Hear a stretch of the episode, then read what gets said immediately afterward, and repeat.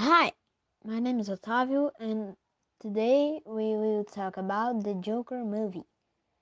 One of the most striking phrases, in my opinion, was I thought my life was a tragedy. Joker has always been a very interesting and very political character, but still it always been portrayed as personification of evil. No one has ever wondered, to example, why Bruce Wayne's parents were extremely powerful in a city where chaos and inequality prevail.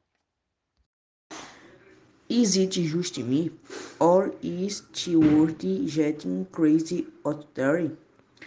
It was one of the most striking parts in the Joker movie. Hello, my name is is Arthur. Isolated, intimidated, and discouraged by society.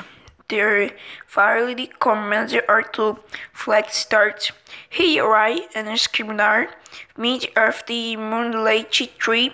Man is the middle of the suburb. Is action intimate a popular movement against the elite of Gotham City, of which Thomas Wayne is greatest representative.